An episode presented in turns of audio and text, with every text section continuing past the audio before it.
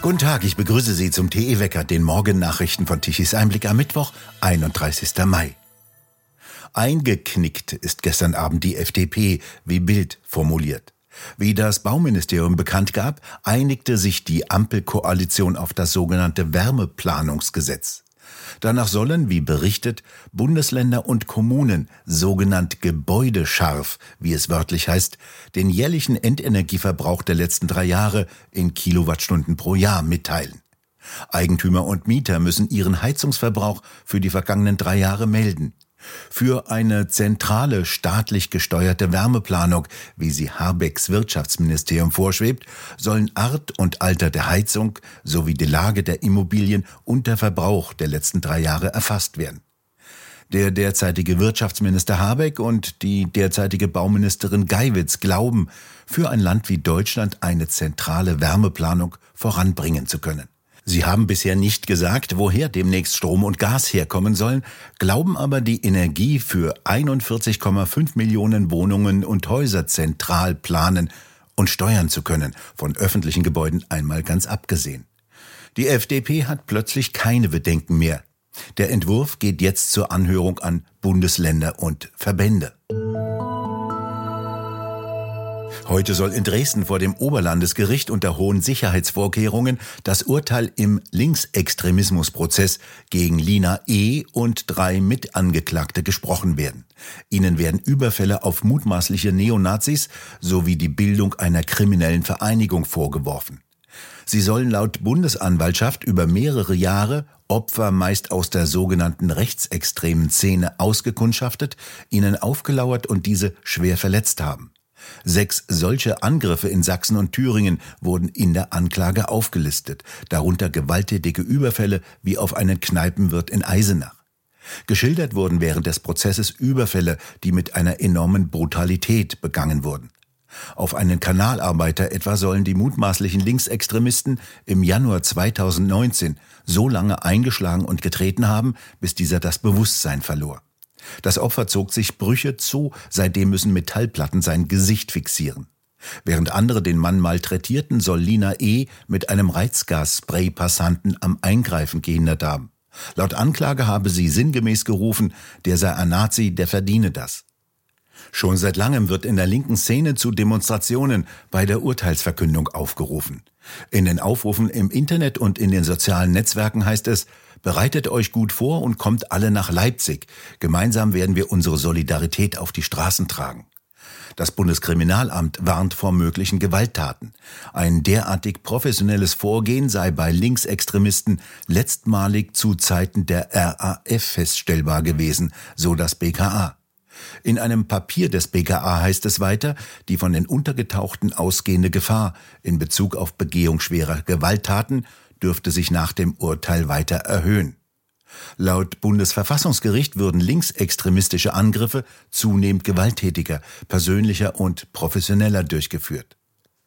Alle der Polizeidirektion Leipzig vorliegenden Erkenntnisse lassen prognostisch den Schluss zu, dass auch gewaltbereite und gewaltsuchende Personen nach Leipzig reisen und Straftaten begehen werden, teilte die Polizei mit. Sie appellierte an Teilnehmerinnen und Teilnehmer, dafür zu sorgen, dass es gewaltfrei bleibt. Für den Samstag sei inzwischen eine Versammlung angezeigt worden, hieß es. Die Reißleine ziehen will offenbar der sächsische Ministerpräsident Kretschmer. Er will eine Kommission, in der alle politischen und gesellschaftlichen Gruppen vertreten sein sollen und fordert eine grundlegende Anpassung bei Sozialleistungen für illegale Zuwanderer. Denn die Zahl der Flüchtlinge sei zu hoch, so Kretschmer. Kretschmer geht für das laufende Jahr von einer illegalen Zuwanderung zwischen 400 und 500.000 Personen aus, wie er in einem Interview gegenüber der Welt sagte. Diese Menge, die ohne jede Qualifikation ins Land ströme, sei nicht mehr zu integrieren. Schulen und Kindergärten seien überlastet, es gebe keine Wohnungen, so stellte Kretschmer fest. Es könnte kaum noch Sprachunterricht angeboten werden, deshalb müssten die Zahlen reduziert werden, sagte er jetzt. Es müsste versucht werden, einen möglichst breiten gesellschaftlichen Konsens zu erzielen. Herr Kretschmer sei ein Blender, sagt der Fraktionsvorsitzende der oppositionellen AfD-Landtagsfraktion im Sächsischen Landtag, Jörg Urban. Bis vor kurzem hätten er und seine CDU-Kollegen die Politik der offenen Grenzen vehement verteidigt. Die 15.000 Ausreisepflichtigen in Sachsen bezögen weiterhin Geldleistungen, abgeschoben werde so gut wie gar nicht. Deshalb, so fordert Urban wörtlich auf, Herr Kretschmer weniger schwadronieren, endlich machen.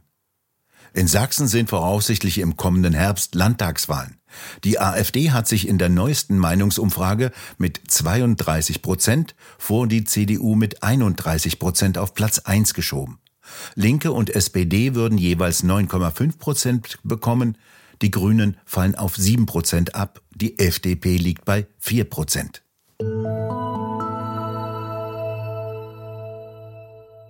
Kanzler Scholz und Wirtschaftsminister Habeck sprechen heute in Hannover beim Deutschen Sparkassentag. Der normalerweise alle drei Jahre stattfindende Sparkassentag war wegen des Krieges in der Ukraine vom vergangenen Jahr auf dieses Jahr verschoben worden. Daneben treten noch Finanzminister Lindner, CDU-Bundesvorsitzender Merz sowie die Präsidentin der Europäischen Zentralbank Lagarde auf. Themen der zweitägigen Veranstaltung sollen eine sogenannte geostrategische Neuausrichtung, Klimaschutz und Energieversorgung sowie Wohlstand, soziale Spaltung und gesellschaftliche Resilienz sein. Das Motto heißt, weil es um mehr als Geld geht. Als öffentliche Träger wollen sie wohl den Weg für Zwangshypotheken, für die angeblich notwendigen Zwangssanierungen und Einbauten der Wärmepumpen ebnen. Weil es um mehr als um Geld geht. Nach dem Wahlsieg von Präsident Erdogan verfällt die türkische Währung immer weiter. Am Dienstag sank der Kurs der Lira auf ein neues Rekordtief. Am gestrigen Nachmittag wurde ein Euro für 22 Lira gehandelt. Seit Jahresbeginn hat die türkische Währung sieben Prozent ihres Wertes eingebüßt. Die Finanzmärkte fürchten ein Festhalten der bisherigen Wirtschaftspolitik. Die Lira bleibe gegenüber Dollar und Euro im Abwärtstrend. Für Hirntod erklärt wurde gestern ein 15-jähriger Fußballspieler aus Berlin, der nach einem Fußballspiel von einem 16-jährigen Spieler einer französischen Fußballmannschaft verprügelt wurde. Bei einem internationalen Jugendfußballturnier, das über das Pfingstwochenende in zwölf verschiedenen deutschen Städten stattfand, pfiff der Schiedsrichter das Spiel in Frankfurt-Eckenheim zwischen einer Mannschaft aus Berlin und einer aus Metz ab. Die Mannschaft aus Berlin hatte 1 zu 0 in Führung gelegen. Es kam zu einer Schlägerei zwischen beiden Mannschaften. Ein 16-Jähriger der französischen Mannschaft griff nach Berichten zunächst einen anderen Gegenspieler an, schlug ihn mit beiden Fäusten ins Gesicht.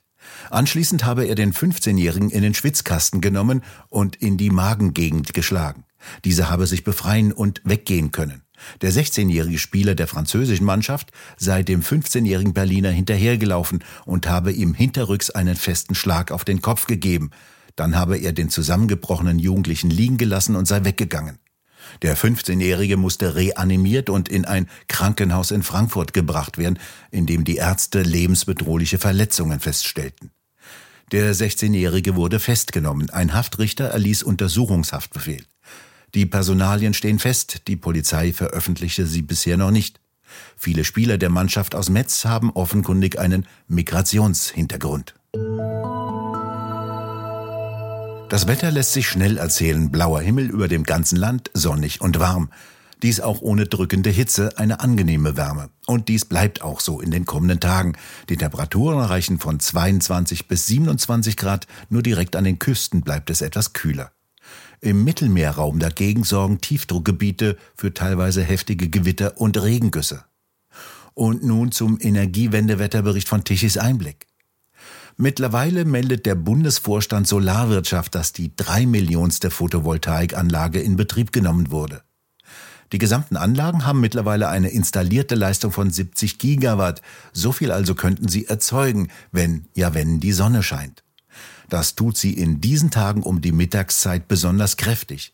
Gestern Mittag um 12 Uhr kamen von diesen Anlagen knapp 40 Gigawatt Leistung.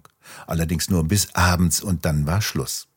Dann musste wieder Strom importiert werden. Abends um 20 Uhr sogar 13 Gigawatt an elektrischer Leistung. Der Strompreis schnellte auf 154 Euro für die Megawattstunde hoch. Deutschland hat Energiewende und das kommt eben entsprechend teuer. Deutschland benötigte um 12 Uhr mittags gestern knapp 67 Gigawatt an elektrischer Leistung. Die konventionellen Kraftwerke produzierten gestern um 12 Uhr eine elektrische Leistung von 13,4 Gigawatt. Die Windräder standen meist still und stumm herum, lieferten kaum 4 Gigawatt.